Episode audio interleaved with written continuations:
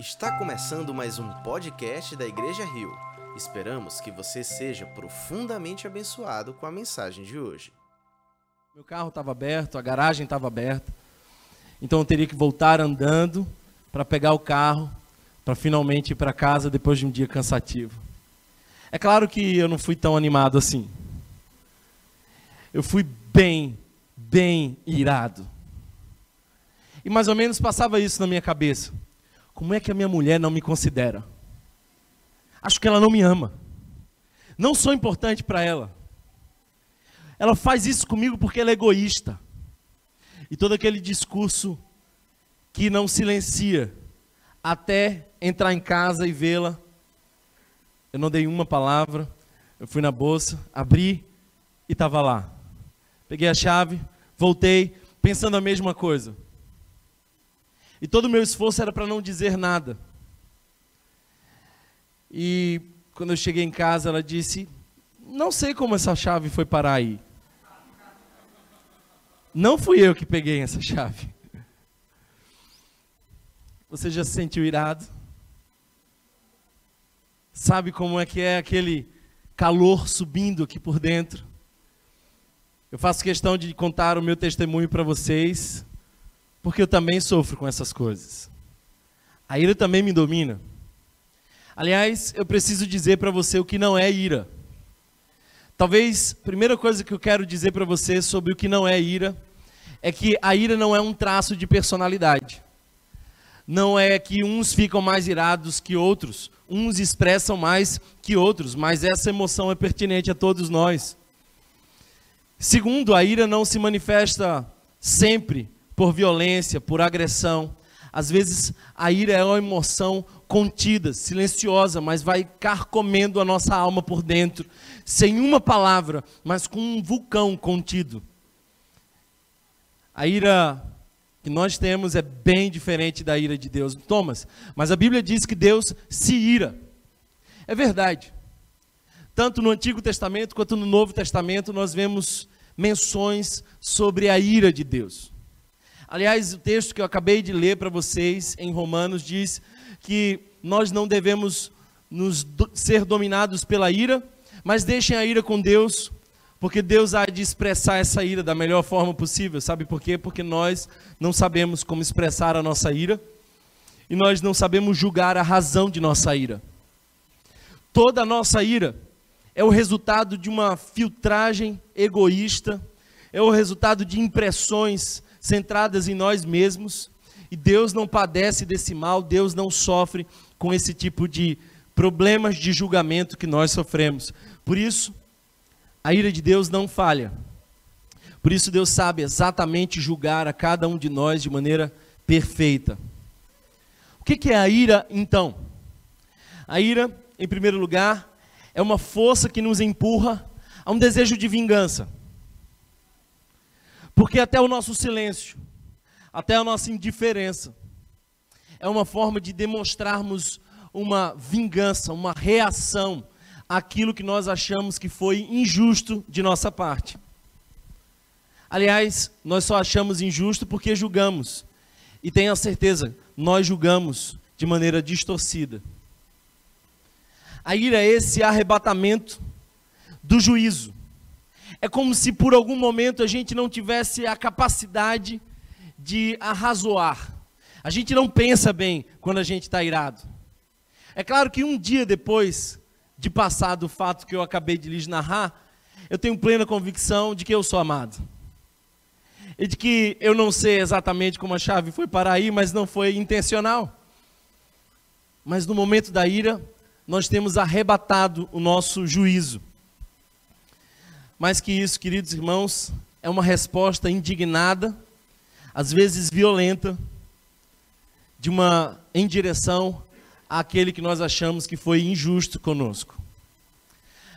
A ira é um pecado capital, porque, como eu ensinei no último domingo, ela dá origem a outros movimentos em nós. Por exemplo, impaciência é uma forma de ira. A ira será impaciência quando ela é uma disposição habitual para se inquietar. E quem de nós não sofre desse mal? a ira pode ser um arrebatamento na medida que a impaciência é acrescentada de atos e palavras é ameaçadoras. Eu lembro que na escola a gente dizia uns para os outros: Eu te pego na esquina. Esse, essa manifestação de ira que nós podemos considerar como uma espécie de arrebatamento do juízo. Mais que isso, a ira pode dar lugar à violência.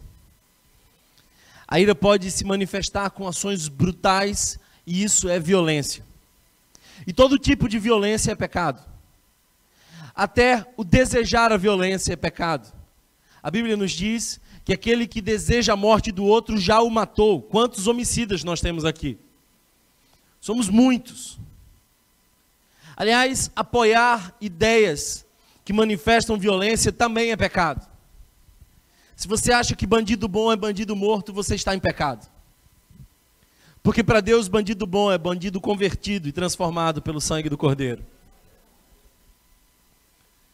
A ira pode dar lugar ao furor, que é a sensação de que nós perdemos completamente o controle e a razão. É num momento como esse que tudo pode acontecer. A ira terá, virado ódio se ela se perpetuar em nós. Se for desejo contínuo, terá sido vingança a matéria última da ira. Se o nosso desejo for provocar o mal a qualquer custo. E é impressionante quanto nós ainda resistimos em vingança. Você percebe que a maioria dos filmes que nós assistimos, a maioria das histórias que nós lemos ou que nos encantam são quase sempre um enredo de vingança. É uma mulher que se vinga do homem que não a amou como deveria. É uma história de um justiceiro que resolve ir contra aqueles que lhe ofenderam e vai até o fim, e nós celebramos aquela cena onde finalmente a vingança é concretizada. Nós gostamos desse negócio. Está no inconsciente coletivo, a gente busca isso. Talvez o primeiro problema da ira é de que ela distorce os fatos. Um ser irado não sabe exatamente o que está acontecendo.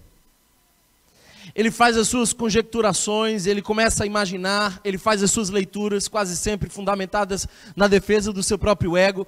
Um ser irado não tem exatamente a consciência da realidade.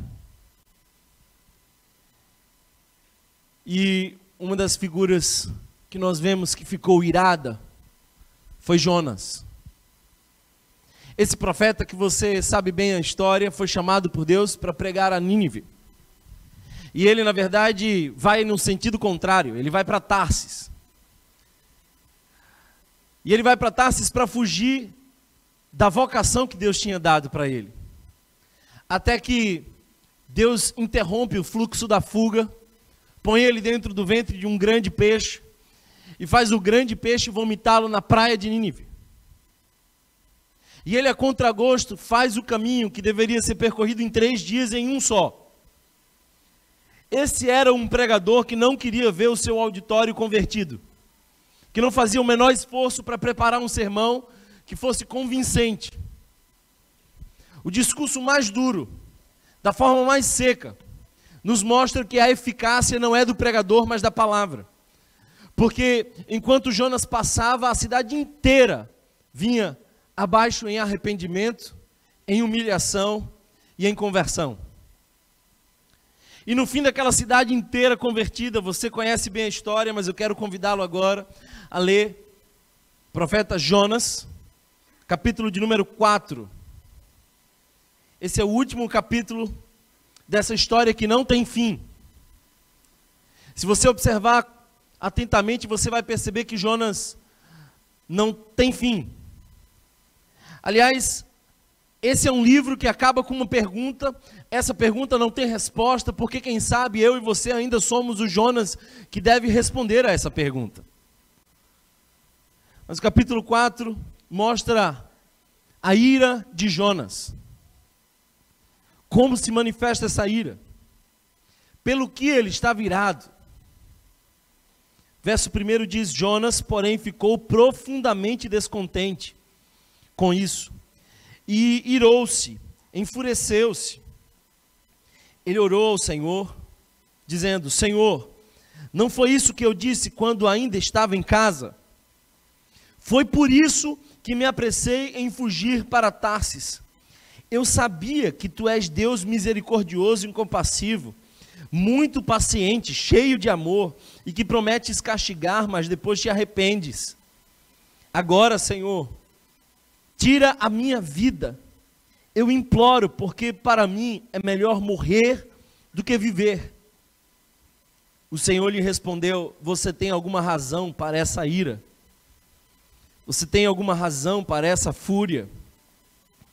Jonas saiu e sentou-se num lugar a leste da cidade.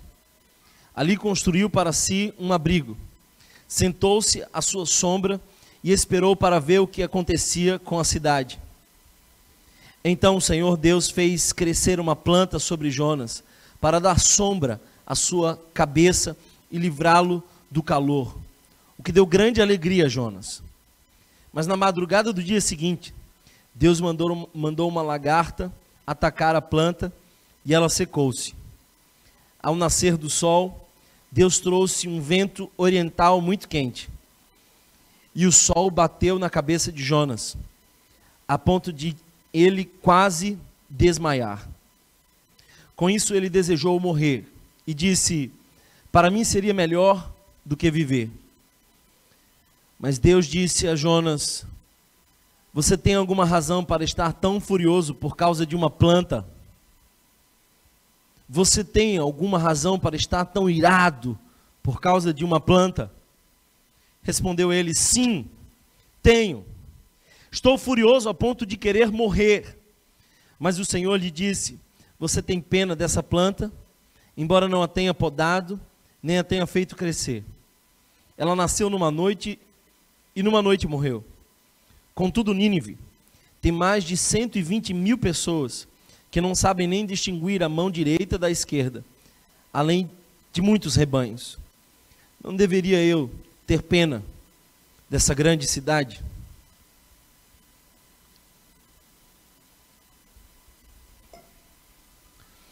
Esse é um profeta que é, acima de tudo, a sua mensagem. Esse é um profeta do qual nós não gostaríamos de tê-lo como referência para nós. Quando nós olhamos para Jonas, nós realmente desejamos o oposto. Embora somos muitas vezes bem parecidos. A história de Jonas é a história de alguém que foi domado pelo seu impulso mais profundo, a ira. O capítulo 4 nos mostra por que, que Jonas fugiu. Jonas diz: Deus, eu fugi porque eu sabia que tu eras e és e sempre serás muito misericordioso. E que a tua ira passa muito rapidamente. Muito mais do que eu gostaria. Porque eu gostaria mesmo que você castigasse essa nação. Porque essa nação, essa cidade, esse povo, de maneira geral, são carrascos, são terríveis, já perseguiram demais a minha terra, o meu povo já sofreu muito por conta desse povo. Então, Deus, você deveria você deveria matá-los, como eles muitas vezes mataram os nossos. Você deveria esmagá-los. Mas eu sabia que se eu viesse aqui e pregasse, o teu coração se dobraria e o deles se quebrantaria e haveria perdão. E na minha ira não tem lugar para perdão. Na minha ira tem lugar para execução. Primeiro eu queria que você notasse que na ira, nós temos as nossas imagens distorcidas. Você percebe quão Jonas é exagerado. Ele chega a dizer: me mata.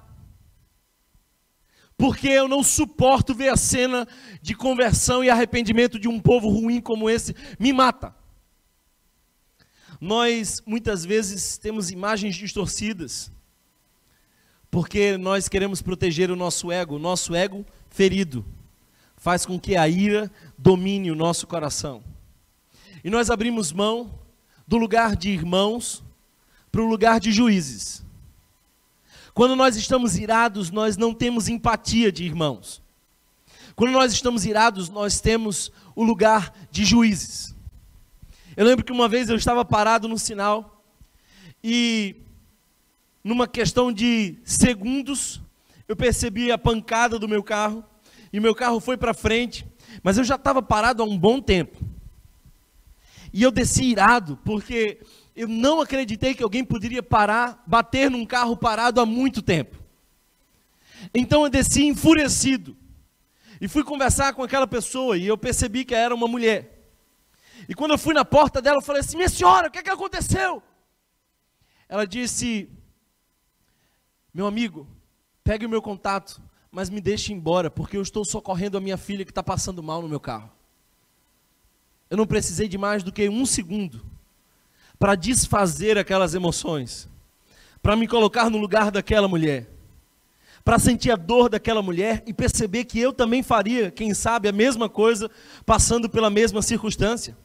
Alguém irado é dominado por uma sensação de que a injustiça jamais seria cometida se eu estivesse no lugar daquela pessoa. A tua ira te domina acerca daquele que foi injusto com você, porque você jamais acharia que poderia cometer o mesmo ato. Por isso Jonas diz: Eu não sou tão mal quanto esses. Eu jamais faria o que eles fizeram. Por isso eu não tenho nenhuma empatia com eles.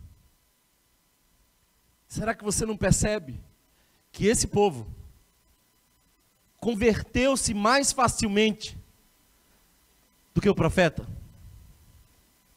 Olha que ironia santa, olhar para esse texto é perceber que depois da pregação, o profeta continua precisando de conversão, mas o auditório tinha sido todo convertido.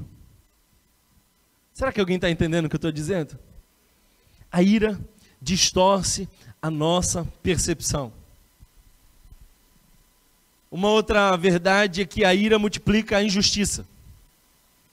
Quando nós exercemos a nossa ira, nós estamos quase sempre multiplicando as injustiças, porque nós não somos justos na proporção da devolução. Numa madrugada eu fui acordado pela minha esposa, completamente assustada com um vizinho que estava agredindo fisicamente a sua esposa. Ele tinha descoberto que a sua esposa estava ali traindo. E naquela madrugada ele começou a colocar o seu plano de ira em forma de violência. E ele se achava justo por machucá-la, porque ela tinha machucado o seu coração. Mas eram atitudes completamente desproporcionais. E foi uma noite de grande aflição para nós, porque de fora nós percebíamos a desproporcionalidade, mas um irado não consegue perceber isso, pelo contrário, ele multiplica a injustiça. É alguém que é capaz de matar como um ato maior para defender uma honra menor que foi afetada. Isso é ira. A ira, eu diria, despersonaliza o irado e inviabiliza as relações. Quando nós olhamos para Jonas, nós percebemos que ele não parece um profeta. Ele nem sequer parece um homem de Deus. É alguém que Deus está exortando o tempo inteiro. Se você olhar para o barco, você vai ver que aqueles homens tinham mais fé do que Jonas. Porque aqueles homens olham para Jonas e dizem assim: Olha, eu não sei que Deus você serve, mas eu sei que o teu Deus é poderoso, porque algo está acontecendo. A fé no coração daqueles que estavam no barco com Jonas mas há indiferença no coração de Jonas. Jonas não parece definitivamente um homem de Deus, porque a ira despersonaliza o nosso coração. Quando nós estamos irados, a gente não parece alguém que segue a Jesus. Definitivamente, na última quarta-feira, quando eu saí daqui, eu não tinha expressões de Jesus no meu coração. Sabe, irmãos, o resultado disso é que as relações vão ficando inviáveis. Olha para Jonas. Ele está distante, irado por conta de uma planta, porque ele passou a valorizar mais as coisas do que as pessoas. E não parece que alguma relação vai consolá-lo.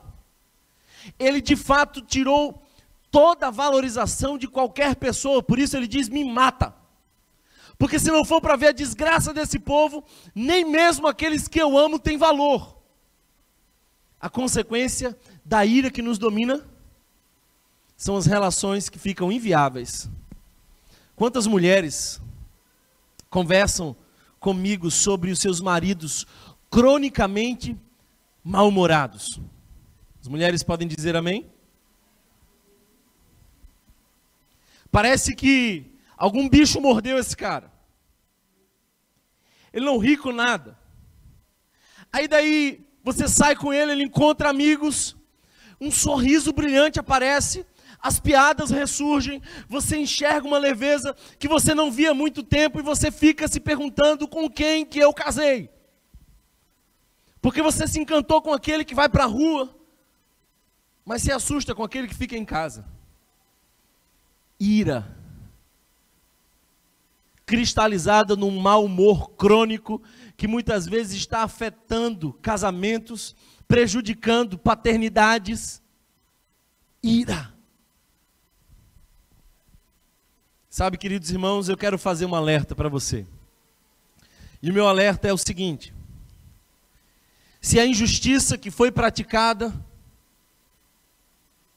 foi com você, não defenda-se. Toda ira é uma manifestação de um julgamento que para nós foi injustiça. Mas não se deixe dominar pela ira. Você não precisa assumir o seu lugar de juiz quando você é vítima. Porque a minha ação contra a injustiça só é legítima quando a vítima não sou eu. Quando a vítima é você, o que o Evangelho nos diz, se bem entendi o Evangelho, é de que você não deve resolver a sua própria causa. Talvez por isso, Jesus no Sermão da Montanha disse que nós temos que dar a outra face. E que se alguém te pedir alguma coisa que lhe parece injusto, você tem que fazer mais do que lhe foi pedido. É isso que Paulo está dizendo em Romanos capítulo 12. Que nós não devemos retribuir o mal com o mal.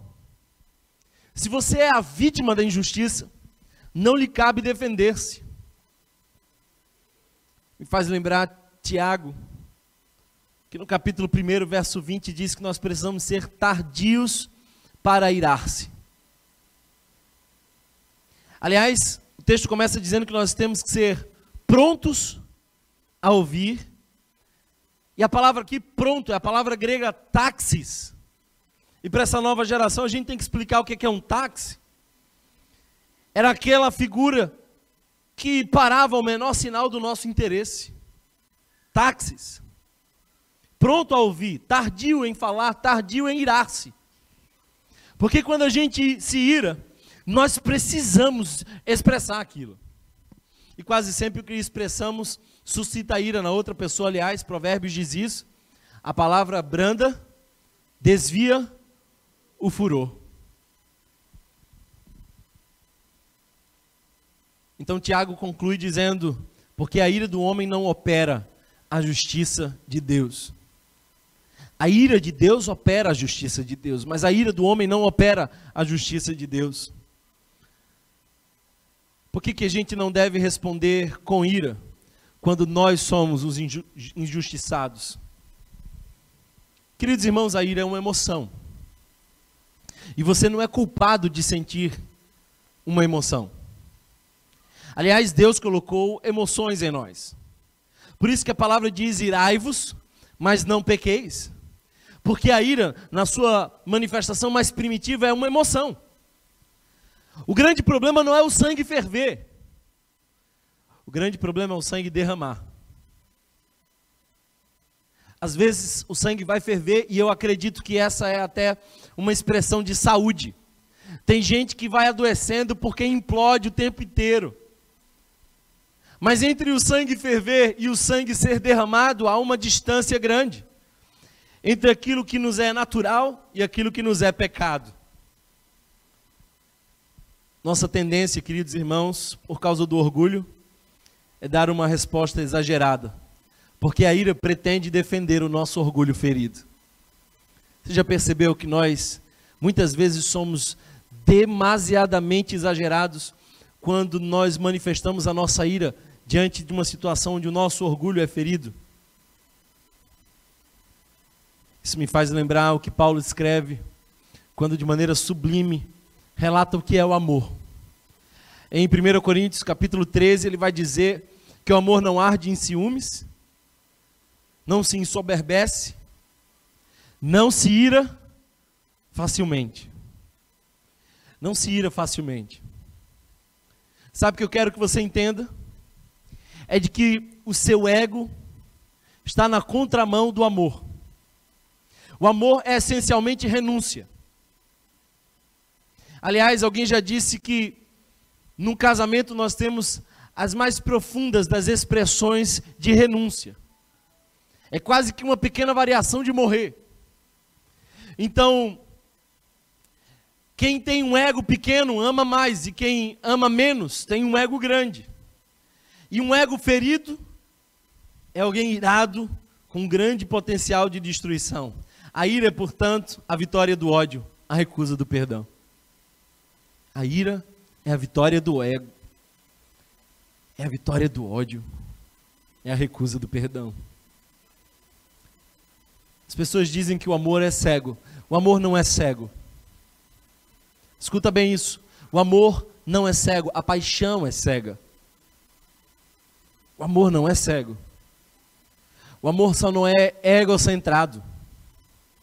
O amor não é aquela aquele movimento de alguém que considera mais a si mesmo. O amor é, portanto, sacrificial. Ainda que eu desse os meus bens para ser queimado, são propostas de sacrifício. Que até podem ser feitas sem amor, mas sem amor não se pode viver sem sacrifício. Por isso, queridos irmãos, a ira cresce mais rapidamente no coração daqueles que não amam. E o que a ira nos faz é nos tirar do lugar de irmãos e nos colocar no lugar de juízes. É muitas vezes nos permitir assumir a postura dos carrascos que executam. Nós precisamos vencer a ira. Deixa eu te fazer pensar uma coisa nós ficamos irados quando nós acreditamos que aquela realidade é inaceitável. Acreditamos que aquela realidade ou aquela situação é incapaz de ser resolvida de uma forma pacífica. Nós sentimos que precisamos corrigir porque nós não conseguimos tolerar ou deixar passar. O que as pessoas não percebem é que a raiva é um tipo de amor. O contrário da ira não é amor. O contrário da ira, contrário da raiva, é indiferença. A ira é uma manifestação de amor. Thomas, agora ficou mais complicado entender. Eu sei.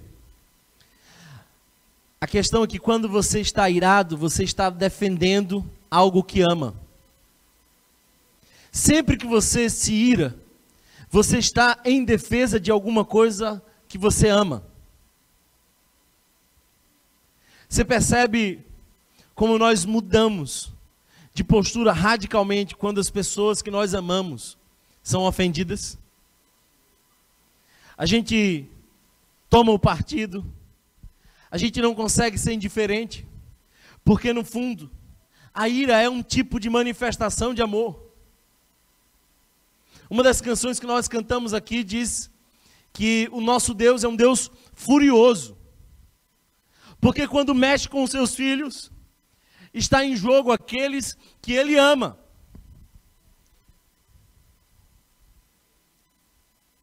O fato, queridos irmãos, é de que a raiva é, na verdade, uma forma de amor, porque a raiva é como reagimos a tudo o que ameaça alguém ou algo que nós gostamos. é como percebemos e reagimos à realidade que tem a ver com aquilo que nós valorizamos. A raiva, portanto, é amor em movimento para proteger o objeto desse nosso amor. Então, Thomas, se raiva é amor, por que, que então raiva é um problema? Por que, que a ira pode se tornar um pecado? O problema é de que nós somos essencialmente seres amantes. Você não consegue não amar.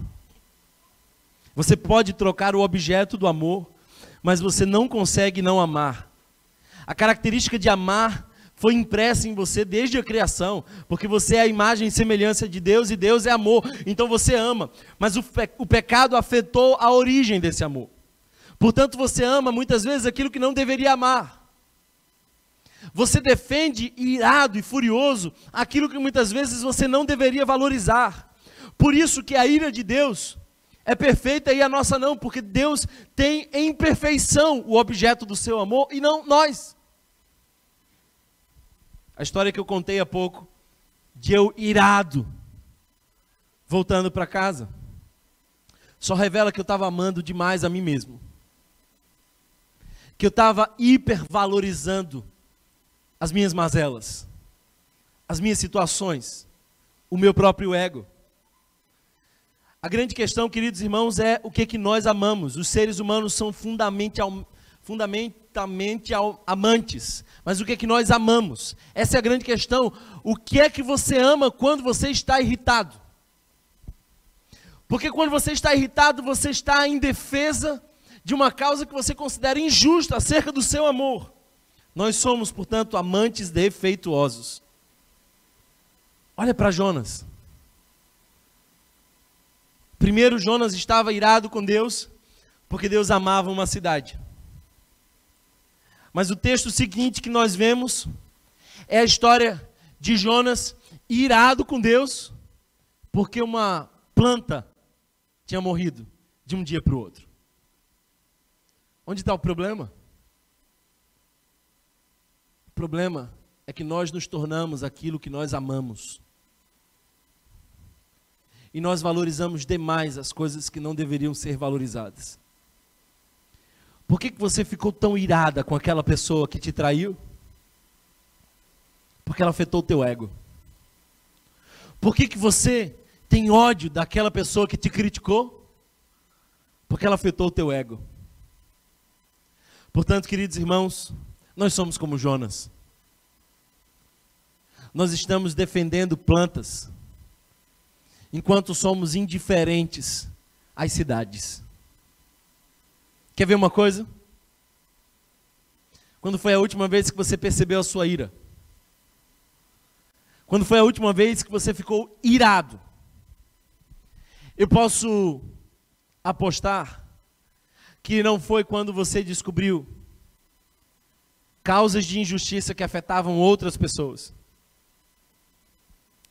Eu posso apostar que você ficou muito mais irado com aquele comentário que fizeram no seu Instagram do que com uma enorme quantidade de crianças que foram abortadas nos últimos dias na nossa cidade. Eu acho que você ficou muito mais incomodada com a postura do seu marido, que não te serviu, como você gostaria que ele servisse, do que com outras pessoas que estão perdendo as suas casas em algumas cidades distantes de nós.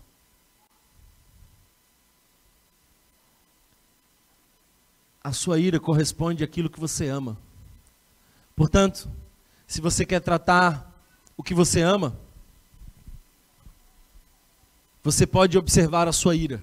E se você quer tratar a sua ira, você pode observar aquilo que você ama.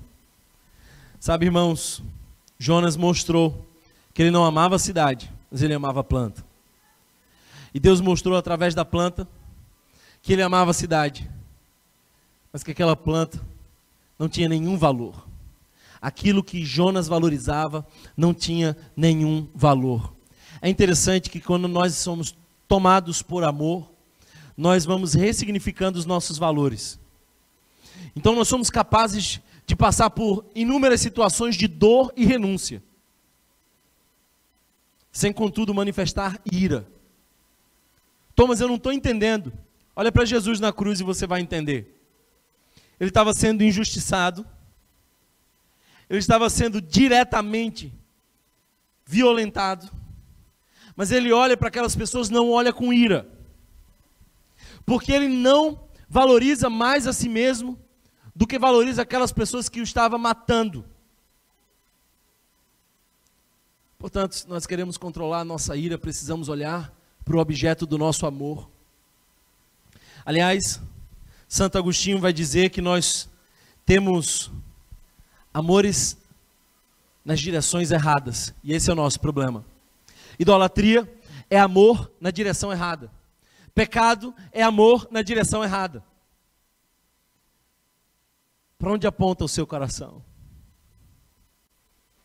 Em última instância, como eu falei no domingo, o orgulho é o pai dos pecados. Porque a maioria de nós, se não a totalidade, ama mais a si mesmo do que a qualquer outra coisa. Sabe, irmãos, o que, que a gente faz? O que, que a gente faz? Para a gente controlar a ira, para a gente vencer o ódio, para a gente estancar o fluxo do desejo de vingança, o que, que a gente faz? Primeiro, primeiro passo que eu queria convidar você a dar, olhando para essa história de Jonas, é analise a sua raiva desde cedo.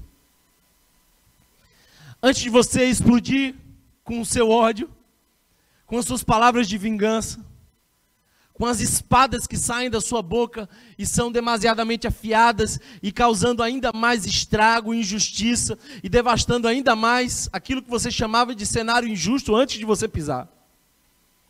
Pergunta: Por que que você sente raiva? Olha para o seu coração. Pergunta para você mesmo: o que que eu estou valorizando? O que que eu estou amando? ao tentar, irado, defender o objeto do amor? Qual é o meu amor afetado pela injustiça que me deixou irado? Essa é a grande pergunta que você tem que fazer. Sabe, irmãos, sempre que a raiva entra na sala, a primeira pergunta que você deve fazer é: o que, que de fato me deixou irado. Porque quase sempre a resposta não é a situação em si mesma, mas o seu objeto de amor vulnerável à injustiça. Por isso, não defenda a si mesmo. Deixe que Deus faça isso por você. Sabe por quê? Porque Deus ama demais você. E a justiça de Deus é perfeita. A ira de Deus não ultrapassa os limites. A ira de Deus manifesta a justiça de Deus. Por isso, irmãos, quando a raiva dominar o seu coração, pergunte para si mesmo: com o que que eu realmente me importo? Segundo, sinta-se ridículo com o que é realmente ridículo. Olha para Jonas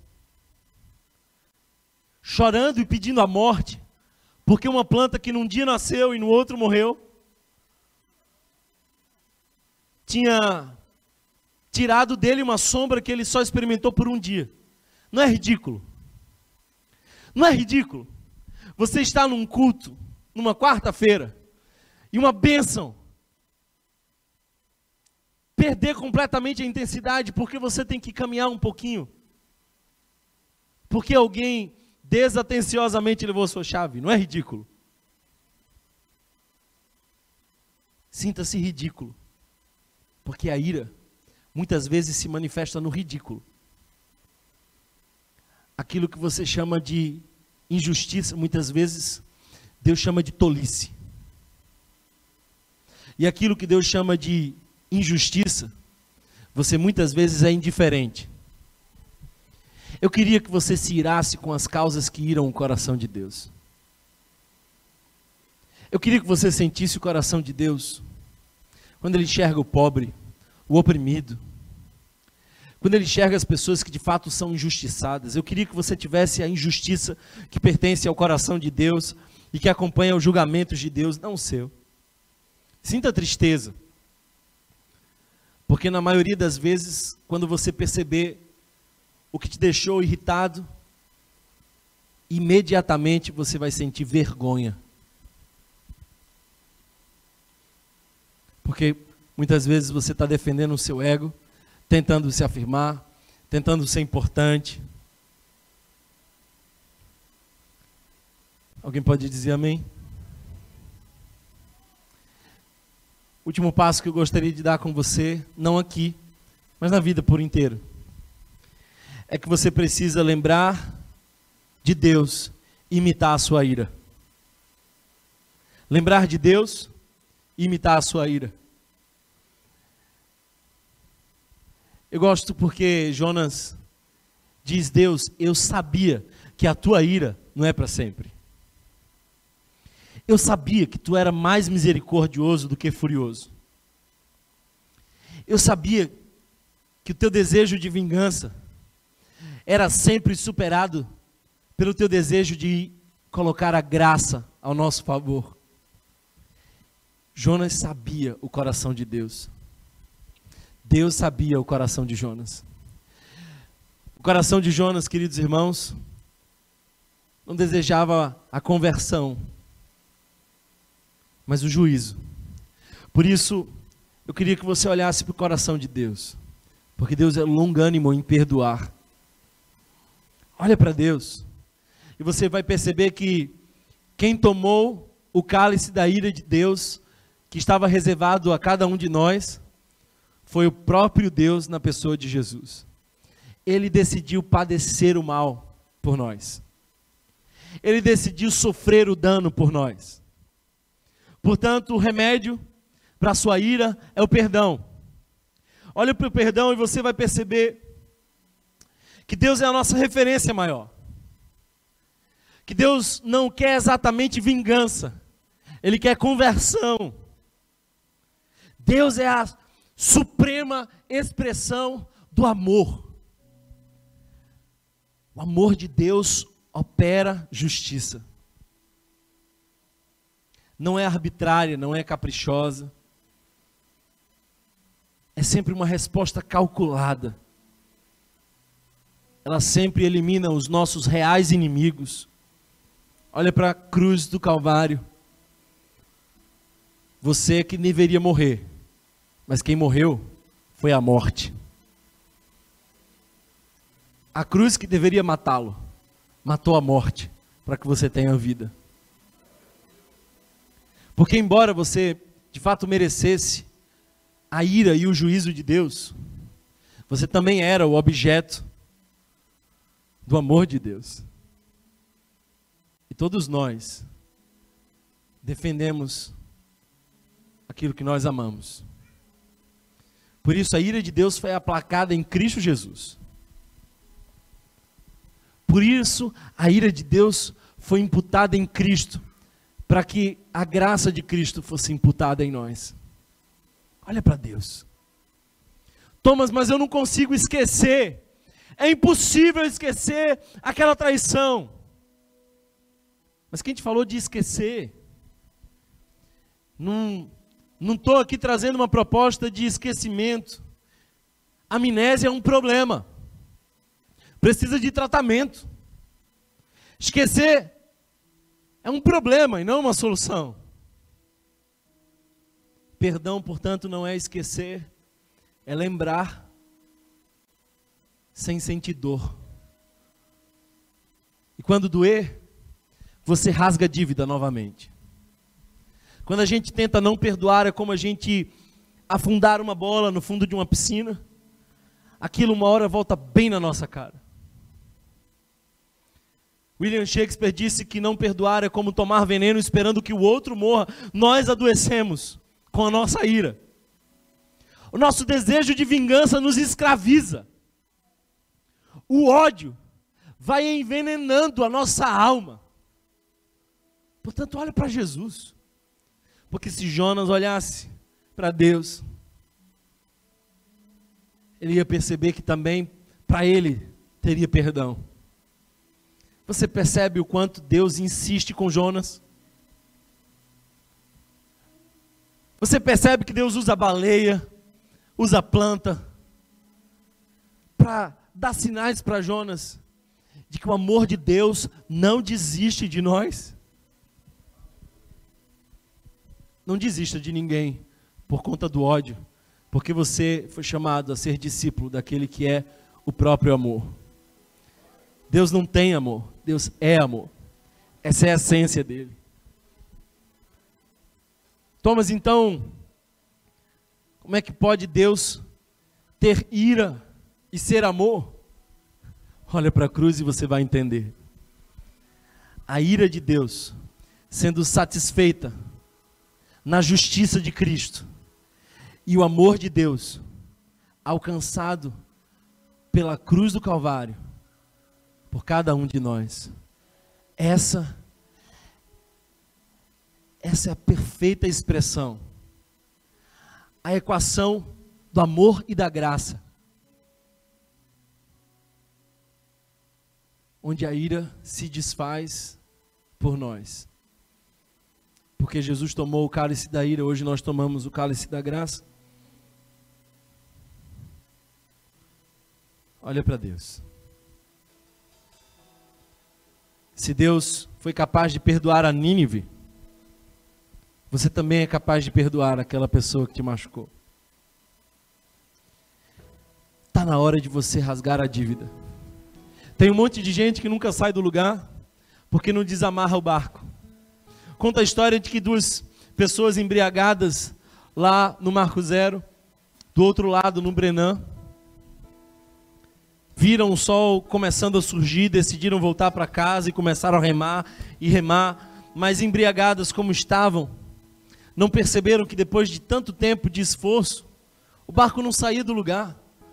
Até que um lá para as tantas, um pouco mais sóbrio, disse para o outro: Nós ainda estamos no mesmo lugar. E aí finalmente um olhou para trás e percebeu: o barco ainda estava amarrado. Você não avança para os propósitos de Deus enquanto você estiver amarrado na ira do passado. É tempo de perdoar. É tempo de rasgar a dívida. É tempo de dizer: se Deus tem misericórdia, eu também terei. É tempo de não ser vencido pelo mal, mas vencer o mal com o bem. Você sabe quando isso acontece? Quando aquela pessoa má que te feriu não te faz parecer com ela. Porque a ira, em última instância, te faz parecer muito com um ser que te causou a injustiça e te provocou a ira. Você irada, em nada difere daquela pessoa que te causou injustiça. Não se deixar vencer pelo mal é não se deixar parecer com aquele que te fez mal, mas parecer com aquele que te ensinou a amar Jesus de Nazaré. Quero que você feche os seus olhos, nós vamos orar ao Senhor. Lembre-se de Deus e imite a sua ira. Ele tem amor perfeito. O plano perfeito de Deus resolveu a ira, nos deu a graça e nós estamos aqui hoje para celebrar isso. Nós vamos cantar uma canção que diz assim: Dá-me um coração igual ao teu. E eu queria muito que essa canção fosse a sua oração. Porque é tempo de você se arrepender pela sua ira, pelos seus impulsos, pela sua raiva, pelo seu desejo de vingança. É tempo de você dizer: Deus, dá-me um coração igual ao teu. É tempo de abrir mão, de fazer com as suas próprias mãos o juízo que você deseja. É tempo de não ser refém do ódio tempo de aprender a amar como Jesus nos amou. Quem sabe hoje você possa dizer: Deus, dá-me um coração igual ao teu. Pai, obrigado, Senhor, por essa noite especial. Eu oro, Senhor, te pedindo perdão, porque nós muitas vezes somos tomados pelos nossos amores distorcidos, pelas nossas paixões equivocadas e defendendo a nossa reputação, defendendo muitas vezes, Senhor, as nossas causas egoístas. Nós criamos feridas, machucamos pessoas, somos muitas vezes, Senhor, juízes daquele que deveria ser o nosso irmão. Nos põe de volta no caminho. Nós queremos renunciar hoje, Senhor. Toda mágoa, toda ira, todo ódio que nos consome. Queremos nos colocar aos teus pés, pedir, Senhor, que hoje tu nos visite para honra e glória do teu nome. Será que você pode dizer isso? Dá-me o coração.